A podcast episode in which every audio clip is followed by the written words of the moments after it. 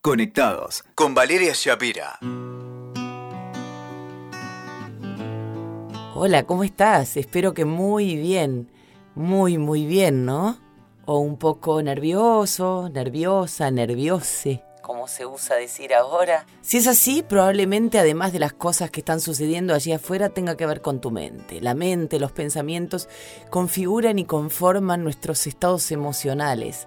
Y vos me podés decir, sí, pero me pasan un montón de cosas. Y yo te puedo responder que a todos nos pasan un montón de cosas. El tema es qué hacemos con aquello que nos ocurre y qué pensamos.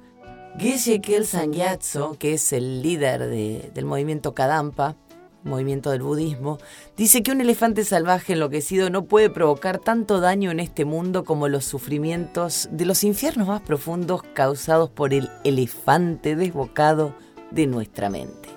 Y es así, cuando escuché por primera vez esta figura, esta analogía, dije, es eso. Mi mente se desboca como un elefante y de todo hago una estampida, literal. En lo personal trabajé durante décadas para desarrollar mi intelecto y trazarme un camino profesional y todas estas cosas, ¿no? Pero nunca aprendí a dominar la mente. Y bien, con los años sentí la necesidad de meditar y yo te puedo asegurar que tomarte 10, 15 minutos diarios para estar en calma, en paz, respirar, te bajan, te calman y cambian los pensamientos.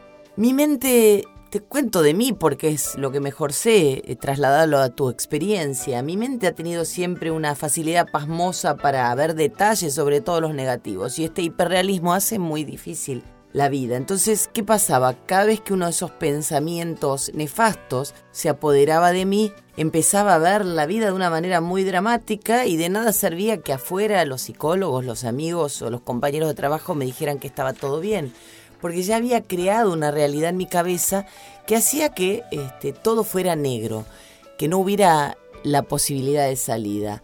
¿Cómo hacen los monjes budistas para estar siempre sonrientes? ¿Acaso tienen un dólar barato? No, ellos simplemente han aprendido a dominar este elefante desbocado de la mente, ¿no? Porque la causa de la felicidad y la solución a los problemas no está en controlar el mundo externo, sino en controlar los pensamientos, a nuestro mundo interior y de esa manera poder ver lo que pasa afuera con otra lupa, en definitiva, porque crisis siempre hay, el tema es qué hacemos con lo que pensamos acerca de ellas. Te contaba que hace un tiempo comencé a meditar, de a poco, sin prisas, aprendí a observar mi mente. Eh, la palabra observar la mente la, la aplica Eckhart Tolle, el autor de ese libro maravilloso que no puedes dejar de leer que se llama El poder de la hora, ¿no? Observar la mente es ponerte como un observador externo a ver qué está pasando allá afuera, qué dicen tus pensamientos y no involucrarte en el medio de esa maraña. Cuando le tratas de quitar poder a ese elefante desbocado que hay dentro de tu cabeza, vas a ver cómo empezás a destrozar menos vínculos, siguiendo con la analogía del elefante, cómo no pisoteas oportunidades y cómo paso a paso vas mejorando y convirtiéndote en algo, en alguien, una persona sabia como el elefante, ¿no?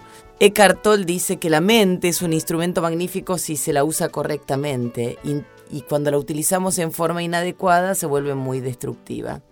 Aprende a observar tu mente, de verdad, dame bolilla, vas a descubrir que, que esto es verdad, vas a descubrir que cuando te pones este, como desde otro escalón, a mirar qué pasa allí adentro, las cosas toman otra dimensión. Y en otro podcast más adelante te voy a contar cómo meditar. Vas a ver que es muy fácil. No hace falta irse al Himalaya, ni, ni hacer cursos carísimos, ni nada. Es simplemente estar en paz con vos, cerrar los ojos y conectarte con la respiración. Después la técnica cada uno elige, como todo en la vida. Pero lo importante es esto, estar en calma, aprender a domar al elefante y ver que la vida es linda y que siempre hay luces y sombras y que todo pasa, aunque parezca una obviedad, tenerlo siempre presente. Gracias por acompañarme y nos escuchamos la próxima acá en WeToker. Escuchaste Conectados con Valeria Shapira. WeToker. Sumamos las partes.